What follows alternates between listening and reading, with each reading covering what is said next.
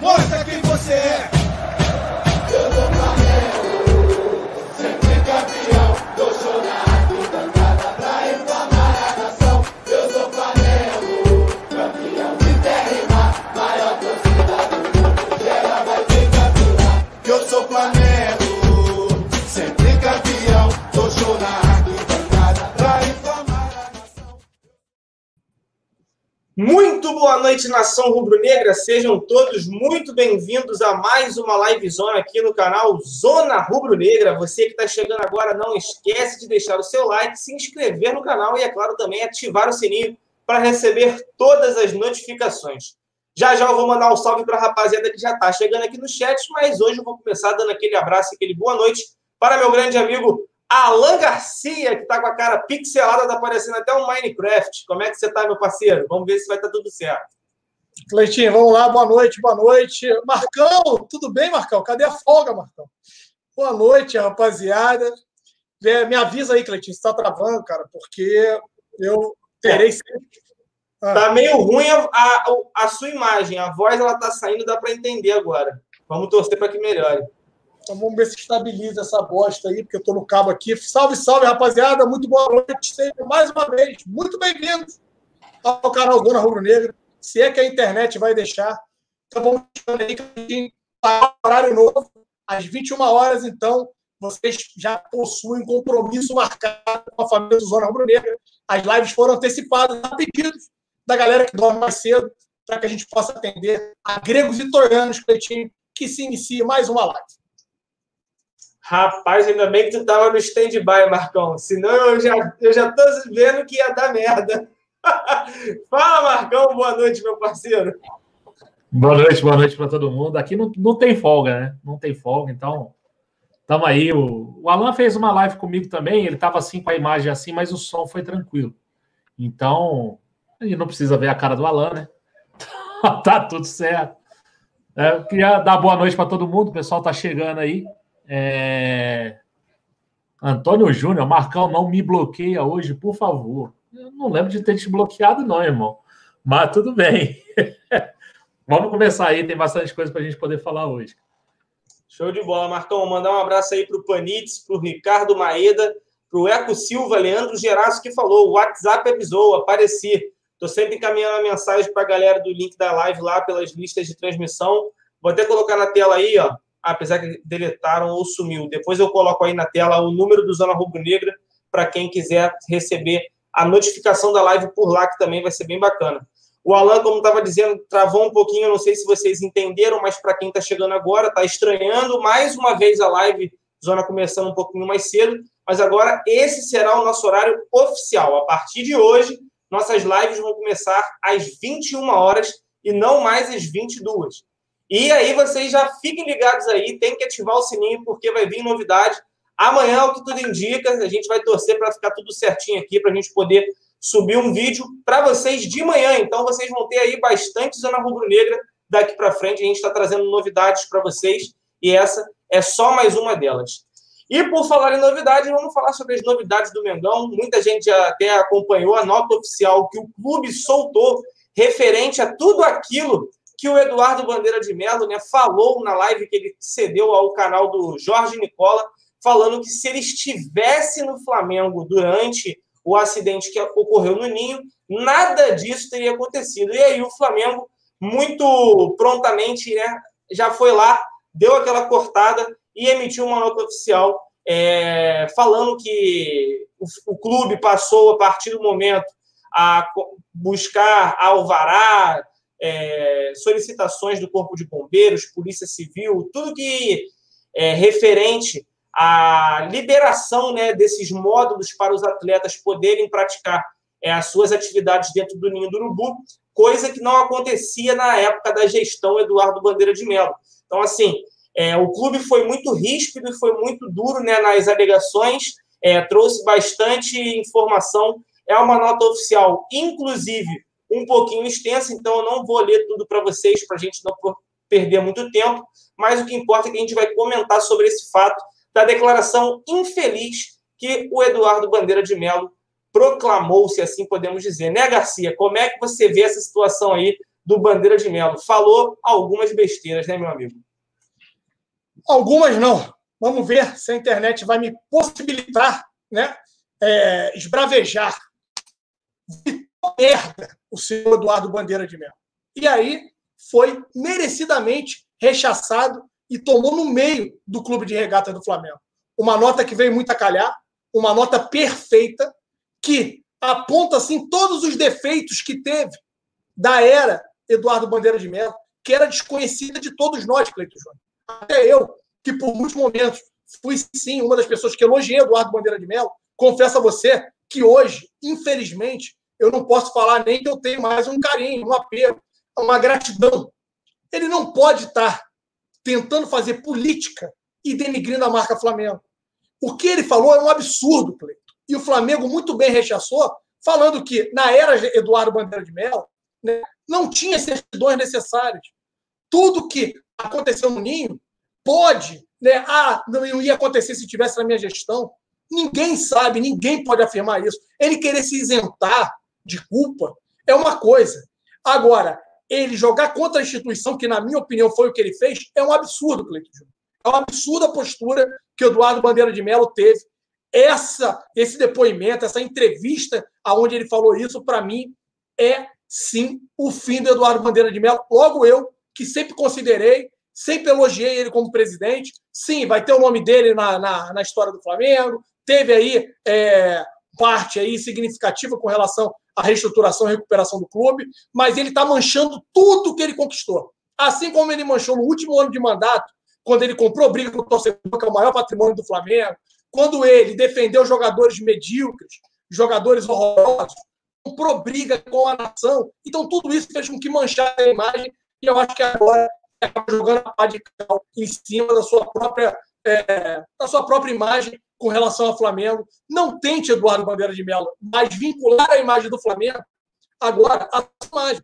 Já que você né, quer independência, tem dado aí declarações, participado até de outros canais, ou de outros clubes, aliás, que você, meu parceiro. Então siga a sua vida e esqueça o Flamengo, porque eu tenho certeza que a nação rubro-negra não vai votar em você. Não adianta vir candidato do que você quiser, que você não terá os votos da nação rubro-negra, ainda mais depois disso, desse absurdo que você acaba de falar. É, muito provavelmente o Marcão tem uma visão bem parecida com a do Alain. Deu para entender de boa, Alain. Pouquíssimas partes travaram, mas mesmo assim deu para acompanhar o raciocínio. Teve uma hora ali que eu achei que ia até melhorar, cara mas aí voltou a cagar tudo.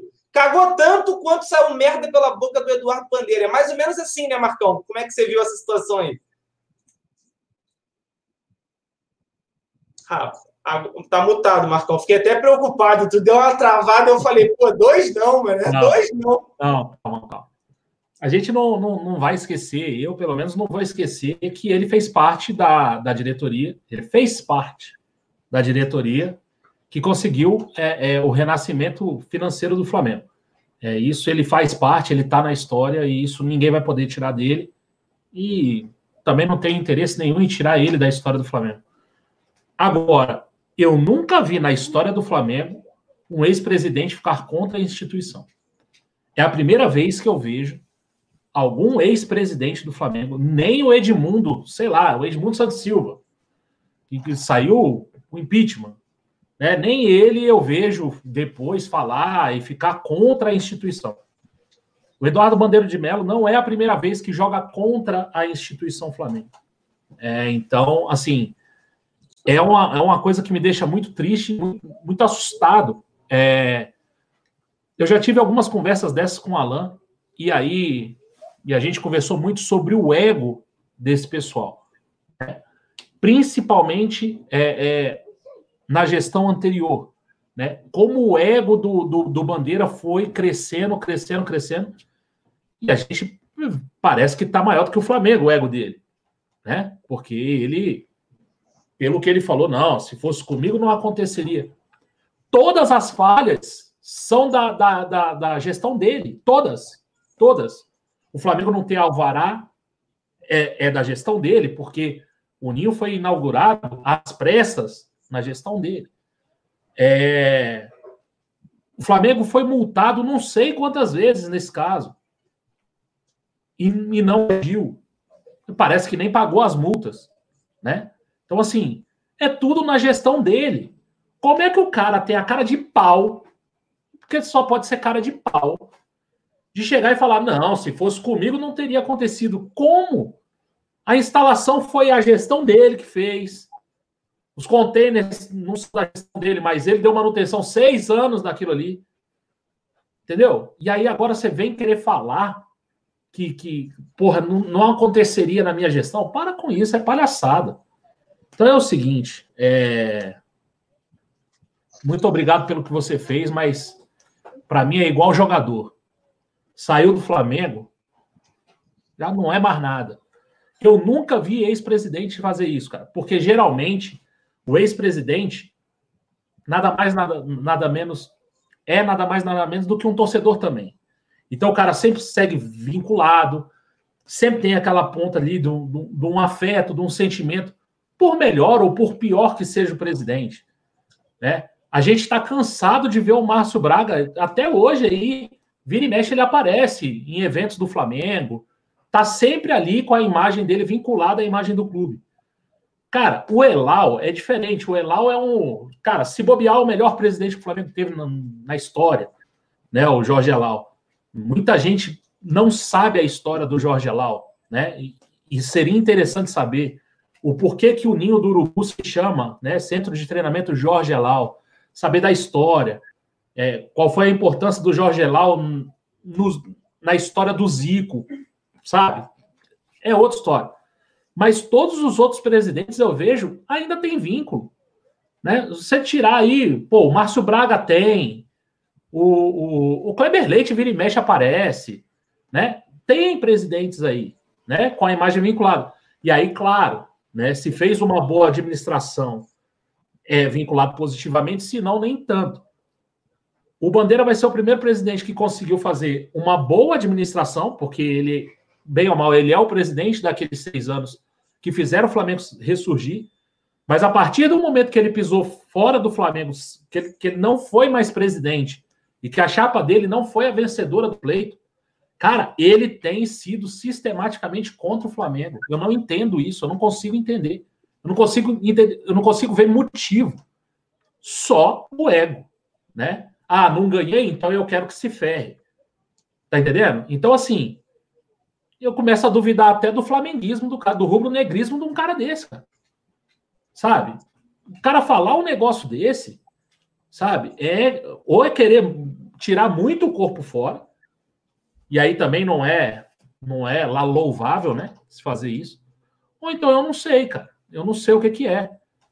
A imagem do, do Bandeira corre sério risco para os outros. Para mim, já está totalmente descartado.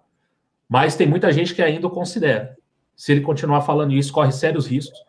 Gostei da nota do Flamengo, e aí falando da diretoria atual, gostei da nota, principalmente porque não partiu para ataque. Ah, eu contra, contra você, entendeu? Não foi a diretoria partindo é, é, contra-atacando o Bandeira. A diretoria simplesmente pegou trechos do Ministério Público, do, dos laudos, trecho da, da, de quem fez a, a a, não é o laudo lá, a perícia, trecho de quem fez a perícia está lá, a Polícia Civil falando, né? Então, assim, o Flamengo falou, ó, não sou eu que estou dizendo, não. É o Ministério Público falando que você tem participação. E a participação do Bandeira é muito maior do que a do Landim. O Landim tinha 18 dias de, de, de, de mandato. O Bandeira teve seis anos. Então acontece uma coisa, você vai culpar mais o cara que está 18 dias ou o cara que ficou seis anos e não agiu?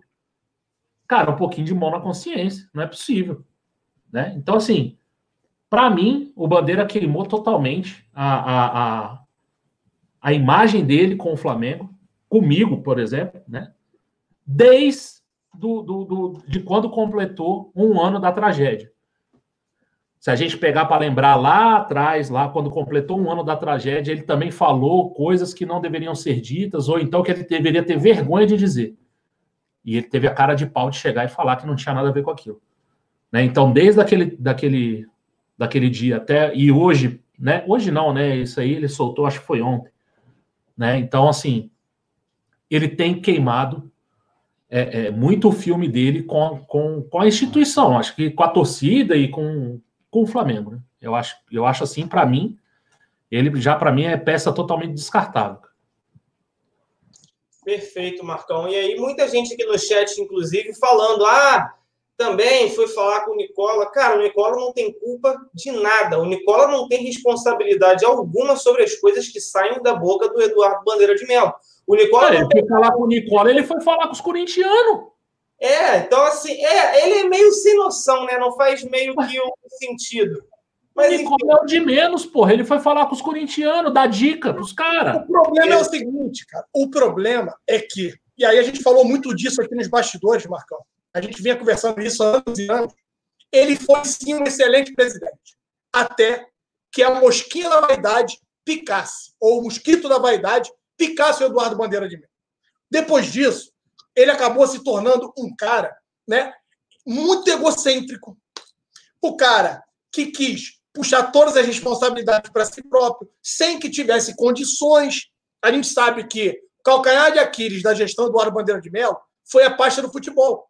Absorveu o cargo e ele acabou acumulando o cargo, melhor de, melhor dizer assim, e não conseguiu render ou entregar ótimos resultados. Ele comprou briga com a torcida, então a vaidade atrapalhou. E agora, Marcão, para mim está muito claro que essa pretensão dele política, de adentrar no meio da política, graças ao que ele conquistou no clube de regata do Flamengo, e aí conquistou em termos, vamos colocar entre aspas, porque ele, junto com outras pessoas, conseguiram resgatar a credibilidade do Flamengo, conseguiram fazer o Flamengo financeiramente forte, mas de conquistas ele não teve êxito.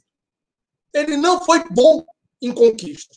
Mesmo assim, muitos torcedores, inclusive eu, ainda elogiavam, porque eu entendia que na gestão do Aro Bandeira tivemos muita coisa é, com relação à evolução. Evoluímos absurdamente. Só que são dispostos em cima de tudo isso, Marquinhos, para que ele possa vir candidato.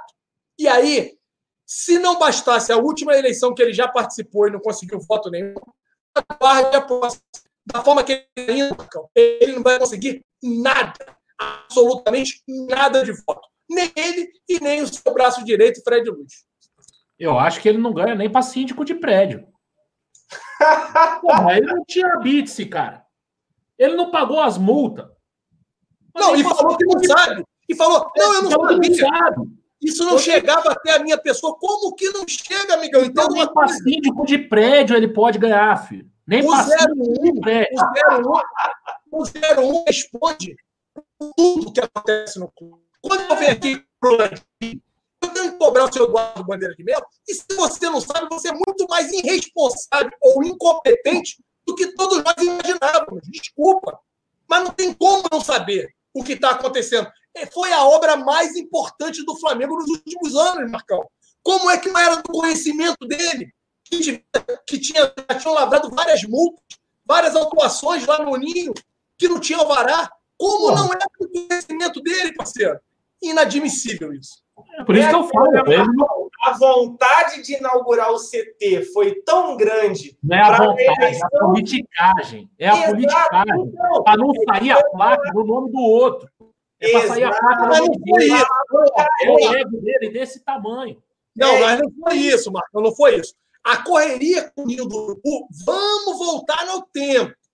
Foi porque acreditavam que a entrega física do Ninho do Urubu contribuiria para a reeleição ou para a eleição do novo candidato. Aceleraram o processo, né? acabaram passando por cima de coisas importantes e fundamentais e acabou, infelizmente, aquela tragédia. Vai ficar marcada, manchada na história. Agora, ele querer se isentar, falar que não conhecia, desconhecia todos aqueles problemas que tinham, desculpa, meu parceiro, não dá. Entendo que você queira se defender, entendo que ele está com um problema de um tamanho de um, de um bonde, né, Marcão? Essa parada aí. Mas. Um africano, como diria. É, ele está com os 10 africanos atrás dele. Entendo perfeitamente que ele queira fazer a sua defesa, mas não da forma que ele fez. Foi infeliz, né? E arranhou definitivamente a imagem dele pelos torcedores do Bruno. Galera, tem só uma coisa que eu quero complementar com, essa, com relação a isso. Política é bom. Todos nós fazemos política. É, as relações interpessoais são políticas. Né? Você faz política com todo mundo. A política da boa vizinhança, a política no seu trabalho, existe. E isso, o nome disso é política. O que é ruim, o que estraga é a politicagem. Politicagem é o que o Bandeira está tentando fazer. Isso é politicagem. Isso aí é defeito grave, tá? E aí, o, o, o Alain Miranda falou aqui, ó, você não acha que entrar para a política foi a tábua de salvação que ele encontrou para não ser condenado criminalmente? Se ele tentou isso aí, ele deu na água, porque ele não ganhou um voto. Não acho que nem a mulher dele votou nele.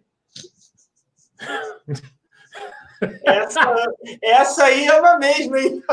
É, porra, não, é. Ela, nem, nem ela votou nele. Então, ele não, ele não tem cargo eletivo nenhum. Então, filho, ele é cidadão comum, como eu e como você. Se, se o africano chegar, entra. Entendeu? É, é desse jeito. Então não tem essa. Ah, e, e tinha mais uma mensagem aqui que eu perdi. Vou ver se eu, se eu acho aqui daqui a pouco.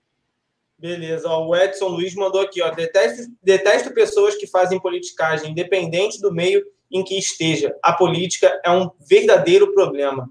Cara, é complicado, a gente sabe como é que é, e assim, o problema do Bandeira, e a gente está batendo muito nessa questão de ego, ego, ego, ego, e eu concordo muito com eles dois. O Bandeira, desde antes mesmo de acabar o mandato dele, muita gente já não tinha aquele aquele, sabe, uma afinidade muito grande para com a pessoa Eduardo Bandeira de Mello. Por quê? Falava muito, conquistava pouco. Parabéns administrativamente, como o Alan falou, perfeito. Conseguiu, junto com outras pessoas, resgatar o Flamengo. Hoje tem clube no Rio, em São Paulo, em Minas, que estão podres. A gente não está, porque em seis anos ele conseguiu acertar isso. A gente não está sofrendo nessa paralisação geral que muitas empresas no mundo estão sofrendo financeiramente, porque hoje a gente está com as contas em dia. Parabéns! Mas ele não conseguiu refletir isso para o futebol, então eu já não tinha um grande apreço com a pessoa Eduardo Bandeira de Mello, e ele é, o, é a primeira pessoa que eu vejo que consegue trabalhar como coveiro e como defunto ao mesmo tempo, porque ele mesmo cava a própria cova quando o assunto é Flamengo. Ele está com a pá, ele está cavando, ele vai entrar e vai tapar o buraco, ele vai ser esquecido, porque ele só se mete em confusão que ele tinha que ficar com o bico fechado. Quanto mais ele fala, mais ele se compromete. Você fala uma coisa, uma coisa assim, primeiro, é, a gente também tem que falar dessa questão financeira que, que ocorreu e que é muito bom e que hoje a gente surfa nessa onda. Graças a Deus, a gente está a gente ganhou tudo que ganhou o ano passado, muito pela questão financeira e tal. O EBM não é o responsável direto sobre isso. É bom que se diga, tinha uma equipe trabalhando, né, para dar esse resultado. A pasta que ele acumulou foi o futebol. E a gente viu no que deu, né? Eu queria fazer uma pergunta para vocês. Vocês duvidam, vocês achariam impossível Eduardo Bandeira de Melo no Corinthians? Eu não acharia. Eu, eu acho. Eu acho porque, assim, os diretores do Corinthians jamais permitirão que isso ocorra. É isso. Mas como, não, não como dirigente, mas como um consultor, você acha que não? Ah, consultor? Um contratado, ah, consultor contratado? Não, se já não fez, se já não fez, pode ser que faça. Como consultor, até entendo. Agora, como presidente ou parte da diretoria, eu acho pouco provável. Não, eu acho que isso não, até porque o corintiano não vai votar nele. É. Agora, ó, o Speed Wonder aqui falou assim, cara, ele só não entrou pelo coeficiente, ele teve 25 mil votos. Convenhamos, rapaziada, desculpa. Um quantos, cara que foi. Quantos eleitores tem no Rio? Oi? Quantos eleitores tem no Rio? Então, um ter, cara, um cara que foi presidente do clube de regata do Flamengo, da maior massa de torcedores do Brasil e do mundo. O cara tem apenas 25 mil votos, meu parceiro. Não tem justificativa. Não dá. Olha só, o Andrade que não entrou. O Andrade, eu acho que teve 17 mil votos. O Andrade, o Andrade, ou 15 mil. Não lembro. Não lembro. Mas não entrou. O cara foi presidente. O cara teve a faca e o queijo na mão. O cara poderia ter saído, sim, depois dos três anos que ele teve de mandato. Poderia ter saído né, com a imagem pouco arranhada, vamos colocar dessa forma, por não ter conquistado títulos. Isso poderia ter marcado a era do Bandeira de Mel se ele não tivesse comprado briga com torcedores, se ele não tivesse né, segurado jogadores que eram altamente questionáveis pela diretoria, se ele, para é, é, não tivesse mantido ali o seu Rodrigo Caetano na pasta quando todos já pediam, não aguentavam mais o Rodrigo Caetano, a manutenção do Fred Luz, ele comprou várias brigas que não eram para ter comprado desnecessariamente e foi arranhando a sua imagem. A vaidade, a soberba, fez com que ele se transformasse em algo que ele tanto criticou e fez com que gerasse um racha no primeiro, é, no primeiro mandato entre ele e o BAP. Ele se tornou algo muito próximo ou até pior do que o seu BAP, em arrogância, em soberba e na parte de egocentrismo. Então, meu parceiro, hoje ele vai pagar um preço alto e ele não ganha absolutamente nada, como o Marcão disse, se bobear, nem para síndico do prédio dele. Tá ganhando nem para o ímpar da filha, pô. Quem dirá um síndico. Eric Grossi manda assim, ó. O Flamengo pode responsabilizar financeiramente os responsáveis pelo prejuízo causado ao clube é, pelo acidente no Ninho, já que é previsto no estatuto? Cara, vou deixar a resposta para os meus amigos, mas a tendência é que ocorra isso, né, Marcão? O que, que você acha? Eu não sei se isso, se isso vai, vai, vai dar nisso, nessa responsabilização, sinceramente. A, é... responsabilização, a responsabilização é financeira, galera. Caso ele tivesse é. feito ali coisa. A responsabilidade é, é fiscal, né, Alan? É, é fiscal, é fiscal. Essa parte aí, não, quem vai arcar com todas as despesas tanto é que o Flamengo já provisionou 20 milhões com relação às indenizações, ou as prováveis indenizações que deverão ser pagas aí aos meninos do Ninho. Perfeito. É, o Gutierrez mandou aqui: imagina o Bandeira sendo síndico do prédio do Marcão. Ah, a gente saberia que o ia estar com a fachada pintada, mas em questão de competitividade não ia ser aquilo. Né? Não, ia, não, ia estar com a fachada pintada, mas o elevador ia estar com o, o cabo. É, ia ser o elevador do Play Center, ia ser. Não, não, o, o elevador ia estar com o cabo ali, né? Prestes a arrebentar. O que mais, Marcão, que teria? Vamos ver. É. A fachada tá no esquema, mas quando tu vai mais a fundo, tu vê que a fiação tá na merda, tu não sabe se é um elevador ou é um cabum de, de parque de diversão. Bagulho quando desce já faz estraga. É bagulho doido, bagulho doido. Vamos virar a página, vamos falar agora sobre o nosso próximo tema aqui. Você deve estar se perguntando, pô, vocês vão falar sobre o, que o Zico falou sobre o Neymar e tudo mais, pô, assunto batido. É um assunto batido sim, eu acredito que muita gente pode achar isso, mas a gente pode acabar abrindo uma brecha para comentar sobre outras coisas baseado no que o Zico falou é, ao ser questionado pela Raíssa Simplício numa live que rolou hoje à tarde no Instagram dela. E ela falou, ele falou o seguinte: o Neymar já sentiu isso, o carinho do Maracanã, na pele quando veio ao Jogo das Estrelas. Ele se divertiu bastante e gostou muito. A estrutura que o Flamengo montou para fornecer aos profissionais com salário em dia ajuda bastante. Já estive em CTs de times como Bayern, Barcelona, PSG, e o Flamengo não deve nada para nenhum deles em relação a CT, afirmou o ídolo em entrevista exclusiva ao Instagram da Gol. E aí, Marcão, além de saber a sua opinião sobre será que o Flamengo consegue, não em um ou dois, mas quem sabe nos três, quatro, cinco anos, trazer o Neymar, mas a gente vê nessa entrevista que o Zico cede para as pessoas, e a gente vê a movimentação que aconteceu em 2019, a vinda de nomes como Rafinha, a vinda de nomes como Felipe Luiz, jogadores consagrados na Europa, que foram atraídos a jogar no Flamengo, não só pelo tamanho da torcida, não só pelo desejo, mas pela estrutura que o clube consegue ceder a esses atletas. Então, assim, não é só o Neymar é um apanhado que faz com que o Flamengo seja uma vitrine muito boa para esses atletas, né? É, o Flamengo hoje é sim essa vitrine, é sim um time que proporciona para esses caras que estão fora um projeto bacana, um projeto sustentável, um projeto de time vencedor, né? Que ó, tô montando, tô te trazendo, mas tô te trazendo para um time que é para brigar pelos títulos. Eu acho que isso tudo combina. A estrutura, né? Já que o Zico falou da estrutura, acho que a estrutura é um, é um fator importantíssimo nessa questão. Acho isso tudo. Eu só não acho que dá para sonhar com o Neymar, é, cara, daqui uns seis anos. Daqui uns seis anos pode ser. Se a gente for ver esses jogadores que a gente pegou, né, que a gente conseguiu trazer, os renomados, né, Rafinha, Felipe Luiz, são jogadores já que têm uma, uma carreira consolidada na Europa. Sei lá, o Rafinha ficou 13 anos na Europa. Né? O Felipe Luiz, se eu não me engano, ficou por aí também. São jogadores de uma idade mais avançada já. O, o Rafinha com 33, eu acho que o Felipe Luiz também. 33 para 34, né? Já chegando aí perto dos 35.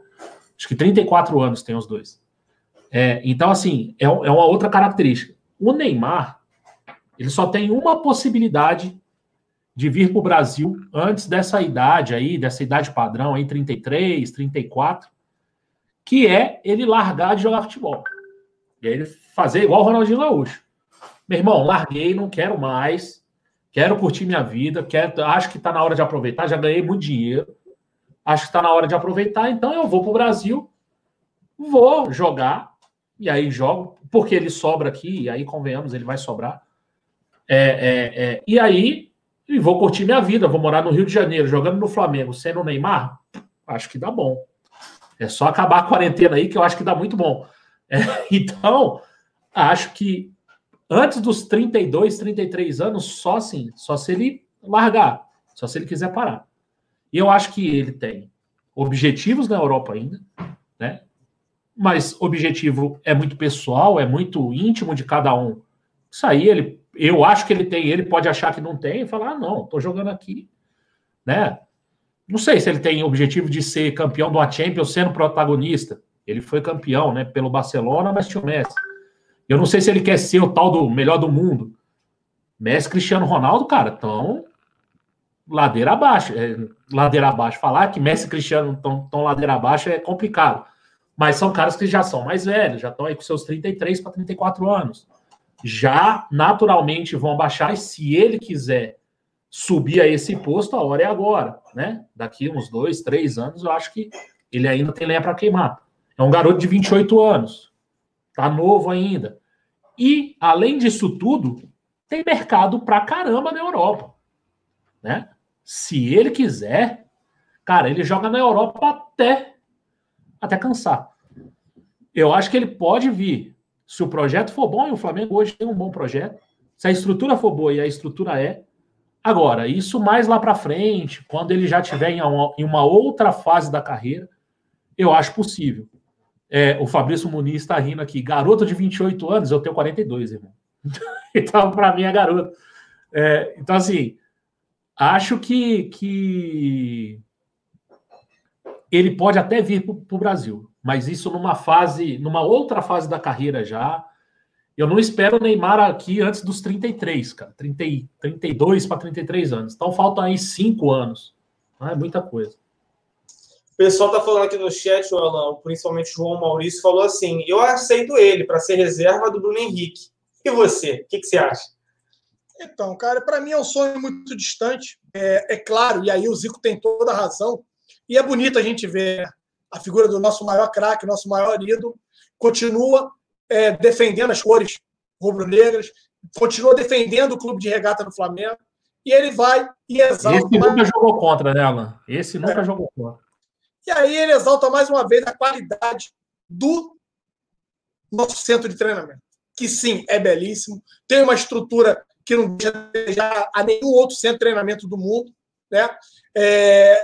E aí toda essa parte estrutural hoje e financeira que o Flamengo se coloca com relação a pagar rigorosamente em dia seus salários, né?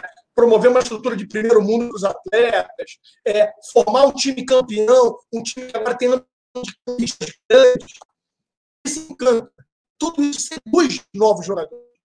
Mas eu estou muito fechado com a campanha. Aí é para, sei lá, daqui a seis, sete anos, né?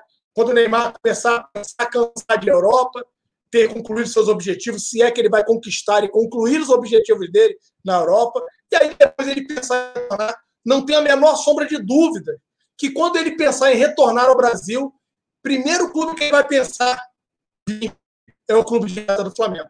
É hoje um sonho muito distante. O nosso presidente já deixou claro. As cifras que envolvem provável e possível contrato com o Neymar é algo que, assim, para que vocês tenham, tenham noção, a proporção. Hoje, o Neymar ganha mais do que todo o elenco do clube de regata do Flamengo. Ele sozinho ganha mais do que todo o time. Então não dá, não tem a menor condição. E, por mais que o Neymar já tenha financeiramente muita grana, muito dinheiro, o Neymar não vai rasgar dinheiro, sabendo que ele ainda tem aí longos, né? Cinco anos, pelo menos, aí de carreira pela frente, para poder vir jogar aqui no Flamengo, jogar no Brasil. Então, para mim, ele ainda vai seguir algumas etapas na Europa para que depois ele pense a retornar ao Brasil. Aí sim, a gente torce para que o Flamengo continue em viés de alta, continue cada vez mais fortalecido financeiramente, continue e já tenha já a soberania né, da América do Sul. E aí a gente pode pensar em ter o Neymar. Mas antes de pensar em ter o Neymar, eu, como vocês, sonhadores rubro-negros, acho que seria possível, né? Sonharmos aí com um contrato de cinco anos do JJ e, quem sabe, o CR7 no Flamengo. Acho que seria até mais factível de acontecer antes da vinda do menino do Marcão aí, o menino Neymar do Marcão. Do Marcão, do Galvão Bueno e de muitos outros aí que ainda acreditam no futebol dele. Mas, Marcão, o que o Alan falou no final aí da questão do JJ e tudo mais, deixando de, de lado um pouquinho, é claro, o Cristiano Ronaldo, que é um sonho muito distante, mas ainda assim a gente não pode negar que sonho está aí para ser sonhado, meu parceiro. Se você tem essa oportunidade, siga, siga na luta, siga na pelota. Mas um fato muito importante é falar sobre Jorge Jesus. Ele veio para o Flamengo não só pelo tamanho do clube, mas pelo tamanho que o clube podia oferecer. Não é só o jogador que é atraído por isso. O ano vencedor passa pela estrutura que foi montada e a estrutura que foi cedida a Jorge Jesus para dar a melhor condição de trabalho. E a gente viu no que deu, né? Em seis meses, conquistou tudo que tinha para disputar praticamente aí, principalmente Libertadores, Brasileirão e tudo mais. Então, assim, fundamental, né, Marcão? Cara, uma coisa que a gente tem que botar na cabeça é o seguinte: organização, saúde financeira, é, é, estrutura, isso tudo só traz coisa boa. Sendo jogador, sendo oportunidade de negócio, não é à toa que a Amazon está aí querendo né, ser a patrocinadora do Flamengo. Técnico, comissão, todo mundo quer trabalhar no melhor, todo mundo quer trabalhar aonde tem mais condição né, de, de, de ser, ser campeão, de ser vitorioso. Então, eu, eu nunca duvidei, cara, que a boa administração e a boa saúde financeira daria é, resultado. O que a gente queria era que desse mais rápido, né? inclusive para comprovar que a boa administração te leva a títulos. Porque se você não ganha, você daqui a pouco abre espaço para um maluco chegar e falar aí, ó, só pagaram conta, não ganharam nada, nós vamos aqui, a gente está aqui para ser campeão, tal, e aí todo mundo embarcar na do cara. Então, é, é, é, é bom que, que, que isso aconteça. O time bem organizado, o time bem financeiramente, o time com estrutura, ele é campeão, tanto é que a gente foi o ano passado, né? Ganhamos quase tudo. E ele atrai sempre bons jogadores, bons técnicos, boas oportunidades. Então, isso é o que tem que ficar na cabeça do Flamengo, na cabeça da torcida, principalmente, é, para que a gente nunca nunca tire o olho dessa parte financeira, né? Como a gente faz aqui no canal. E eu acho que 90, 80% da torcida do Flamengo se não acompanha balanço e tal, porque acha complicado, acha né, chato, pelo menos tem aquela aquele cuidado e aquele negócio, pô, será que a gente está bem? Será que a gente está mal? Quando sai uma notícia de empréstimo, todo mundo fica meio assim. Então, é, é, para a gente nunca mais voltar ao que era antes. Tem time aí que não pagou salário ainda em 2020, né? A gente sabe quais. Então, então é nego quiser ir embora, já pode meter pé de lá, filho. Já, não, já só da linha. Então, assim, é, eu nunca tive essa dúvida, cara, de que isso traria boas oportunidades para o Flamengo. Marcão, agora tu imagina a besta enjaulada com ódio no Flamengo. Ele ia dar 100 merréis na tua mão, tu ia dar um passe para ele, ele ia meter um gol. Ia... Esse áudio é fantástico. Porque ele vence, vence e vence, né, meu parceiro? A besta enjaulada, o bagulho é doido. Fica Olha só, é, é, tudo bem, assim, eu acho que tem muita diferença entre o futebol do Messi e do Cristiano Ronaldo para o futebol do Neymar, principalmente pela forma como o Neymar leva a carreira. O Cristiano Ronaldo acabou de fazer 35 anos. Está na Juventus. Muito bem pago. Tá entendendo? O Neymar pode fazer da carreira dele a mesma coisa. Ah, que não seja igual, mas se ele não ia estar na Juventus, que tivesse num time um pouco menor ali, mas ele vai ter espaço na Europa com 34, 35. E aí só se realmente o. Só se realmente o, o, o plano dele mudar e ele quiser voltar para o Brasil. Perfeito. Alguma outra coisa que queira falar aí, Alan? Ou a gente já pode seguir naquilo da pelota? Tá dito, tá dito. Tá dito. Então, para fechar aqui no, os nossos temas de hoje, a gente vai falar sobre o novo Reinier Jesus. Ó. Flamengo monitora de perto atleta do Penharol e traça planos para contratá-lo. Meio atacante tem apenas 18 anos. O Centro de Inteligência de Mercado do Rubro Negro vem monitorando jovens talentos sul-americanos e um meio atacante chamou atenção. Esse meio atacante é Facundo Pelistre, de apenas 18 anos, e chama atenção desde o ano passado, não só os representantes flamenguistas, mas também do Boca Juniors, que teve até interesse no começo desse ano, quando o menino tinha 17 anos e estreou pelo Penharol. Então, assim, é um jovem que desperta muito interesse. É, o contrato dele vai até junho de 2022 e atualmente ele está avaliado, segundo o Transfer Market, né, aquele site lá que passa um valor estimado do atleta, de 1,8 milhões de euros. Na cotação atual, daria em torno de 10 milhões de reais. É muito difícil a gente conhecer um jovem jogador, principalmente quando joga fora do Brasil, né, Alan? Mas ainda assim, é muito bacana, a gente, eu gosto de reforçar muito isso. O movimento que o Flamengo continua fazendo para reforçar também a sua base. E me chama mais atenção o fato de estarem olhando para fora do Brasil. Então a gente vê que estão ligados e estão querendo se reforçar o melhor possível aí para deixar a base também ó, no esquema. O que, que você acha disso aí? Então, Cleitinho, hoje já até gerou alguma é, meio que discussão, né? É, aqui no nosso grupo interno, WhatsApp, porque faz parte do trabalho do SIM, que eles até mudaram o nome agora, não é mais SIM, né? O Centro de Inteligência aí, de Mercado do Flamengo. Continua à frente o Fabinho, que nós tanto questionávamos. Mas isso faz parte. A gente tem que monitorar, acompanhar, selecionar atletas e poder apresentar a diretoria para uma ou outra posição. O Flamengo está começando a evoluir, Cleitinho. E aí, quando eu digo isso, a diferença é o seguinte: tudo isso, e aí entendo a importância financeira para o clube de regata do Flamengo. No passado, nós buscávamos atletas que era refúgio em vários clubes, né? e um ou outro aí que com com a capacidade ou a possibilidade de se tornar protagonista. E aí o dinheiro acabava. O dinheiro evaporava, nós não podíamos fazer nada mais do que aquilo ali. Tínhamos, na época, muitos times questionáveis, para não falar times ruins, né? Hoje em dia a gente pode falar isso, mas que na época nos trazia uma certa esperança. Hoje, além da gente ter um time profissional excelente, muito acima dos demais clubes, além da gente ter um time reserva né, qualificado, que poderia ser titular em pelo menos 80% dos clubes brasileiros, a gente consegue olhar para a base agora. A gente consegue captar e selecionar talentos na base agora dos adversários. Coisa que até muito tempo, pouco tempo atrás, não era possível. Isso evoluindo ali a partir de 2017, intensificou em 2018, 2019 a gente não conseguiu arrancar tantos atletas assim, e quem sabe agora para 2020. Então, o custo é mais baixo, Cleitinho. É só a gente fazer uma conta. Quanto é que o jogador está estimado aí? Desculpa, Cleitinho. 1,8 de euros. 1,8 de euros. 1,8 de euros. 1,8 de euros. Né? E o euro está lá no céu.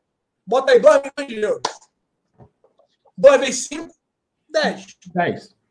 Bota aí 12 milhões de, de, de reais. Seria um atleta desse. Ah, é uma aposta. Quanto a gente pagou mesmo no Michael? 30 e pouco. 35. Não, mas olha só, Alan, a gente nem, a gente nem precisa falar do Michael. A gente nem precisa falar do Michael. A gente vai pagar 7 pelo Thiago do Náutico. Então, são 7 milhões no Thiago. E aí o Thiago é mais uma das apostas e dos meninos promissores que o Flamengo tentou identificar para poder trazer. Então eu entendo, Cleitinho, que faz parte sim do trabalho do Sim. É legal que a gente saiba, só não gostei de ter vazado a informação. Só que, como tudo é muito complicado de você manter sob total segredo dentro do clube de regata do Flamengo, isso pode acabar atrapalhando, pode acabar inflacionando o atleta, o Flamengo ter convicção que é um jogador a ser é, contratado, a ser comprado como investimento. Então, gosto de ouvir isso, né? entendo e fico feliz por saber que o Sim está monitorando aí é, talentos. O Rodrigão é um dos caras que sempre levantou a bandeira aqui. Não adianta irmos buscar apenas as realidades ou jogadores consagrados. Temos que identificar aquele jogador que ninguém consegue ver, que ninguém sabe. Eu aqui acompanhei o chat quando muita gente virou e falou o seguinte: pô, quem é esse cara? Nunca vi, não conheço. Esse é o tipo de atleta que o Sim tem que identificar. Tem que apresentar para a comissão técnica, tem que apresentar para a diretoria de futebol, para o departamento de futebol, para o Spinda, para o Marco Braz. São jogadores assim que podem trazer retorno técnico e retorno né, financeiro para o Flamengo. Então, me agrada aquele time, mas eu acho que está fase ainda de monitorar e acompanhar o atleta. Perfeito, Alan. E aí, Marcão, chegou uma mensagem aqui do Kevin, ele manda o seguinte, é até bom que eu acho que você pode ajudar a esclarecer. Deve ser a dúvida dele e de muitas pessoas também. Ele manda o seguinte: ai meu Deus, isso é a hora de gastar? E aí eu deixo com você para também pontuar sobre o que você acha do jogador. Foi um, um, dos temas da nossa discussão de hoje mais cedo, né? É, é. Cara, hora de gastar, vou te ser bem sincero, não é. é não é a hora de gastar, não é a posição para se gastar. Lembrar que se for gastar, a gente tem uma lateral direita aí que não tem substituto, né? Mas isso não vai fazer com que o Flamengo pare de monitorar que o Flamengo pare de buscar novos jogadores. E, é, a situação atual não pode fazer o Flamengo falar assim: ah, não tem dinheiro, então ninguém trabalha. Fabinho entra de férias remuneradas, né? O Sim entra lá, eu não sei qual é o nome do Sim agora. Oi, mas vou te falar, agora dá, hein, bebê? Agora tá suspensão do contrato de trabalho, bebê. É, então. Então, assim, não, não dá. O, o Flamengo continuará trabalhando. É, eu fiz uma live aqui na quinta passada com o Bruno Pet e lembrar todo mundo que o Bruno Pet vai estar todas as quintas aqui com a gente. Então, eu fiz uma live com ele quinta-feira. Cara, a gente mostrou um monte de ação que essa diretoria vem fazendo mesmo com o futebol parado. Então, assim, você não tem como parar de trabalhar. E você ficar monitorando essas. Chamar de joia é complicado, mas esses talentos que vem surgindo, na, na tanto no Brasil como fora, eu acho que é muito importante. O Thiago foi assim, né? Esse Thiago do Náutico que a gente vem falando. Até agora não estreou, tá lá. Né? O garoto é muito novo ainda. Esse esse menino aí, o Facundo Pelistre, também é, é, é um jogador que começa a ter algum destaque, a chamar a atenção de times maiores, né? Do Boca, do Flamengo. É, e aí eu queria lembrar vocês, acho que muita gente conhece o Dybala, né? Paulo Dybala, tá lá na, na, na Juventus, joga pra caramba, argentino. Você sabe de onde a Juventus tirou o Paulo de Bala? De cabeça assim eu não lembro o nome, não, mas eu sei que foi lá no timezinho da Argentina. Foi do Instituto Atlético Central de Córdoba. Jogava a segunda divisão argentina. A Juventus viu o garoto, gostou e levou. Claro que para a Juventus, a Juventus pagou um valor muito baixo, e aí essa aposta foi pequena. Né? Uma aposta de 10 milhões para a gente hoje não é uma aposta como a Juventus fez lá pelo Dybala. Não é. Mas é uma aposta. Pode dar certo, pode dar errado. Galera. E aí é, na verdade, foi o Palermo que comprou o de bala, não foi a Juventus. Né? O Palermo compra e a Juventus compra o Palermo. Então, assim, mas um time italiano veio aqui e olhou o garoto na segunda divisão. Então, assim, o, o, o, o trabalho do Flamengo é esse. É, esse é o trabalho que tem que ser feito. É, descobriu o Coejar lá, que ninguém conhecia, e foi bem, né? Tem outros. A gente fez contratações ruins? Fez, claro que fez. Mas a gente também vem achando algumas soluções interessantes. É, e no óbvio, aí a gente não precisa de sim. É o que eu, o Alain, o Rodrigo, a gente fala aqui direto. Você peneirar aí o Brasil e achar como opção para o seu ataque o Wagner Love, porra, aí não. Aí não precisa de sim. A gente conhece o Wagner Love de anos, já jogou aqui, inclusive. Entendeu? Então isso aí não é opção. O sim, o trabalho do sim é descobrir esses caras. É, é, é descobrir esses jogadores pouco conhecidos, né?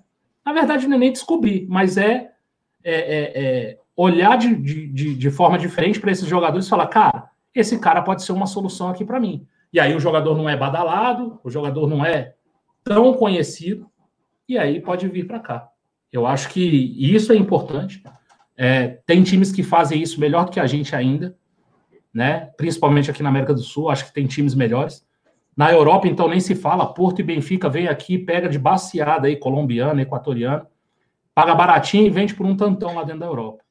Então, acho que o Flamengo tem que fazer isso primeiro para ganho esportivo, né? Para melhorar o time, para ser campeão mais vezes. E nada impede disso também depois virar um, um, um, grande, um grande acerto aí na parte financeira. Você vende por um preço muito maior do que comprou e gera lucro também. Então tem uma briga aqui, Cleitinho, tem uma briga aqui no chat rapidinho, que essa briga não vai acabar. Né? É uma briga também interna aqui no canal Zona Rubro-Negra e em vários clubes, grupos de WhatsApp, que é o seguinte: quem é o pai do Pablo Mari? Até hoje, uns falam que é o JJ, outros falam que é o Sim, é. o JJ é o Sim, JJ é o Sim. A verdade é o seguinte, rapaziada. Eu tive convicção que o pai foi o Sim. Já me posicionei aqui, já tinha colocado, parabenizado. Eu que sempre bati tanto no Sim, né, por não identificar, não colocar bons atletas, bons jogadores. E mais, depois, já eram outras correntes afirmando que foi o JJ. Parece que o JJ deu uma entrevista falando que foi ele, que conversou, que conseguiu trazer o cara para cá, convencer, e que ele, que já tinha visto o cara jogar e tudo lá no time espanhol e acabou trazendo o cara. A verdade é o seguinte: vamos aguardar quem vai ser o novo Pablo Mari. 2020 ficou mais complicado. Quem sabe 2021, quando tudo normalizar, as coisas acalmarem, eu quero ver e aí sim a gente vai poder entender se o sim melhorou tanto assim como alguns afirmam, né? Ou se o sim continua aquele velho e bom sim que a gente sempre sofreu.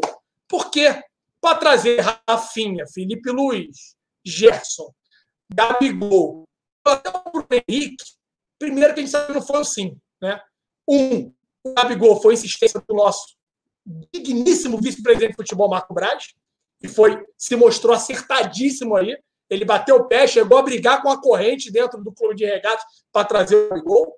O Felipe Luiz foi também na calma, porque eu já estava de saco cheio com tanto doce que o Felipe Luiz vinha fazendo. O Rafinha, mas são jogadores que já são realidade. É o que o Marcão fala, não precisou descobrir esses atletas. Vamos lá aguardar. Aí, a geração ainda, né, colocando na conta, né, seu Rodrigo Caetano e Eduardo Bandeira de Melo, nos trouxe o Pires da Motoca. E aí, Marcão? 25 milhões no Pires da Motoca, Marcão? É melhor comprar dois meninos do Penarol. é. Dá dois, dá dois meninos lá do Penharol e dá se tu cortar um no meio, chega também. É, pelo menos a surpresa vai ser maior. É, só para dar mais uma informação sobre o menino aí, o Facundo Pelistre, ele jogou cinco jogos esse ano, né? Foram os cinco jogos que o, que o Penharol teve três pelo Campeonato Uruguaio e dois pela Libertadores. Ele jogou 18 minutos contra o Atlético Paranaense e jogou o jogo inteiro contra o Jorge Wilstermann. As duas rodadas da Libertadores. Penarol perdeu para o Atlético de 1 a 0 e ganhou do Jorge Wilstermann de 1 a 0. Ele tem cinco jogos, né? Os três pelo Campeonato Uruguaio, dois pela Libertadores. E uma assistência que foi no último jogo, na, na verdade, no, no primeiro jogo do, do Campeonato Uruguaio. Ele deu uma assistência na vitória do, do Pearol contra o Cerro do Uruguai. Perfeito. Eu gosto assim, Marcão, eu gosto assim. E aí o pessoal brinca aqui no, no chat, né?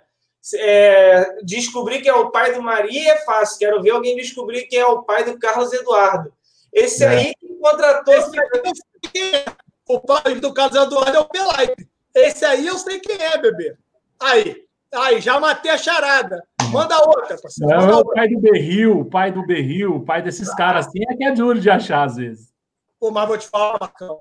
O Berril, quando chegou, todo mundo ficou, não, é, é o Berril, é o Berril. Só, é o que pode acontecer, A gente comprou o Cirino e achou uma baita contratação. Todo mundo achou. A gente, em, live, achou uma boa contratação. A torcida, em sua grande maioria, achou boa contratação. Mas não rendeu. Cara, aí, assim, é o risco que toda contratação tem, né? Pode ser que esse menino aí, todo mundo ache má contratação, venha aqui e arrebente. E pode, você pode contratar o Messi e o Messi não joga nada. Entendeu? Então, é, assim. É, é uma comparação um pouco cruel. Eu diria. Olha só. Né? Então tá bom. Vamos lá. Rapidinho, Marcão. Alex, Denilson, Denichou. É. Teve vários parceiros que passaram tá aqui e, é, e, não jogaram absolutamente nada, irmão. Jogaram nada. Não vai longe, não, cara. O Real Madrid contratou o Kaká, melhor jogador do mundo na época. Foi para lá e não jogou. Não, mas não jogou. Não jogou. Chegou junto com o Cristiano Ronaldo, inclusive. Um virou o que virou e o Kaká não jogou lá. Ah, o Robinho. O que, que o Robinho virou? A grande é. promessa do futebol. Cadê o Robinho? É, o Robinho. Até Robinho o tá cara tá na do. Até o cara do Raça Negra tá querendo saber onde é que tá o Robinho. Robinho mandou tá... uma mensagem para ele ontem no meio da live e ele. Fala, Robinho, um grande abraço. Onde é que tu tá jogando, cara? Onde é que eu não sei que tu tá jogando? Ele tá na Turquia. Eu vou pegar o nome do time aqui.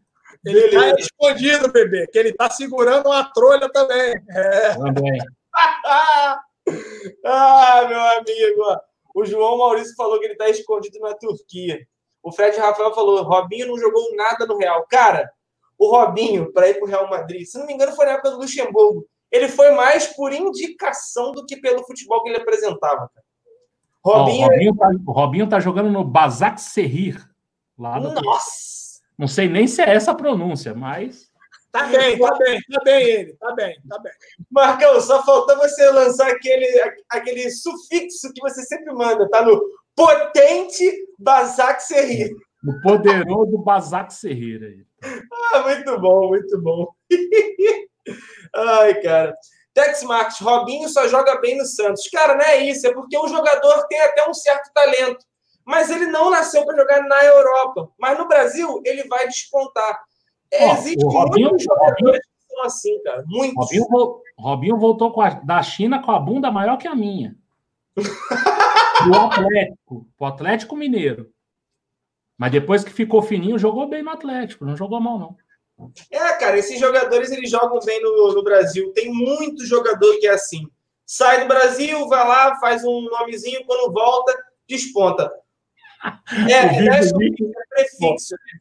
o Vivo Lixo perguntou pro Alan quem é o pai do Rodinei. Não, o pai do Rodinei é o Caetano, bebê. Fácil também, manda outro. ah, galera, show de bola então. É, a gente fechou nossos temas por aqui. Eu vou agradecer a presença do Garcia, agradecer a presença do Marcão, deixar um espaço para eles finalizarem aí. Aí vocês vão se perguntar: ah, mas está acabando a live cedo, galera.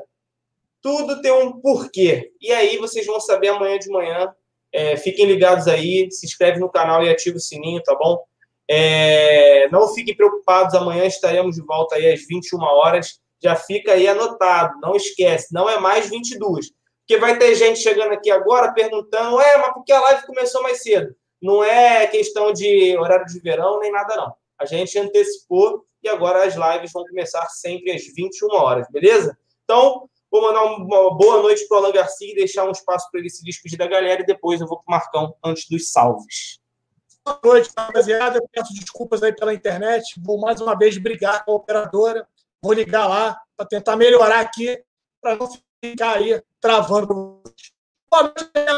Sabendo que amanhã, às 21 e não mais 22 horas, estaremos de volta aqui no canal Zona Rubro.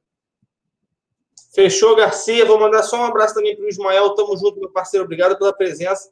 Valeu a moral do Superchat lá. Eu não esqueci de você, não. Eu ia mandar o salve agora no final, mas acabou que eu vi teu nome logo antecipei. Marcão, é contigo agora. Fecha aí para nós. Agradecer a todo mundo que esteve aí com a gente. Né? Horário novo, 21 horas. É, é, live um pouquinho mais curta, mas tem, tem novidade amanhã. Então se inscreve, ativa o sininho aí, porque tem novidade amanhã. E eu acho que é logo pela manhã. É, então, já ativa a notificação aí para você ficar sabendo. Se inscreve no canal, deixa o like aí pra gente. É, a gente está aí, ó, 500 likes só, tem, tem pouco like, hein, galera? Vamos aumentar isso aí. É, agradecer todo mundo que esteve aí. E amanhã a gente está aqui de volta às 21 com bastante novidade aí. Wagner Rocha, fala Cleito, cheguei agora, faz um resumo da live aí. Eu vou te fazer um pedido melhor do que esse, meu parceiro. Em vez de resumir a live, o que, que tu vai fazer? Pensa que a live vai começar agora. Volta e assiste. Volta e assiste, olha que maravilha. No esquema vai dar aquela moral e vai ficar por dentro sobre tudo que rolou aí no dia do Mengão. Foi bem bacana a live, fluiu bem, teve muito assunto, muita polêmica, muita coisa bacana para vocês aí, beleza? Vamos lá, vamos de salve agora. Mandar um salve para o Visão de Leigo, que falou: Alan, seu corno, mandei parabéns para você no Twitter e você cagou para mim. Depois vai lá responder o cara, lá. o maluco tá carente. Não tô nem entrando no Twitter, galera. Tá, tá complicado para mim também. Eu continuo trabalhando. Eu não estou de quarentena, infelizmente. Então tá complicado, mas obrigado, meu parceiro. Obrigado a todos que me desejaram feliz aniversário. Assim, depois dos 18, a gente não faz mais aniversário, é uma merda. Até 18, para tirar habilitação, todo mundo quer, né? Depois dos 18, maluco, fazer aniversário é uma merda, tá? Mas obrigado, tamo junto, Visão de Lei. Um grande abraço para você. Valeu aí também para o Jaime Tavares, para a CLCL, Wilson Lucino, Peterson Quintaneiro, Selfie Boy Resultadista, Tiago Zado, tá com a gente, o Fred Rafael, João Maurício, o Vivo, só vou falar isso só, o Wagner Rocha, mais uma vez aí, o Daniel Godoy, uh, Renan Berdião, Ratos também está com a gente aí, Visão de Leigo mais uma vez, Tex Martins, meu grande parceiro, Rodrigo Buldig também está com a gente, Leandro Geraço, que chegou aí pelo WhatsApp, tamo junto, cara. Rick Grimes, diretamente do The Walking Dead, para a gente aí. Valeu, cara, obrigado pela presença ilustre. Selfie Boy resultadista, Ivon Luiz de Abreu, Gabriel Góes, é, vamos ver aqui, ó, Milton César também está com a gente, Naldo Santos, DG San, Jorção Oliveira, Clayton Milese também está com a gente, manda um alô aí, tá mandado. E vou fechar agora com Jobe Silva, Lucas Santos e Wendel Melo. Rapaziada, muitíssimo obrigado por mais essa live. Lembrando, deixa o like, se inscreve no canal e ativa o sininho, porque amanhã de manhã tem vídeo para vocês. Então, fiquem ligados aí para dar aquela moral para o Zona Rubro Negra. E não se esqueçam, é bom reforçar. A live zona não é mais às 22, agora é 21, 9 horas da noite. Você tem um encontro com a gente aqui. Então, tamo junto, até amanhã. Fui!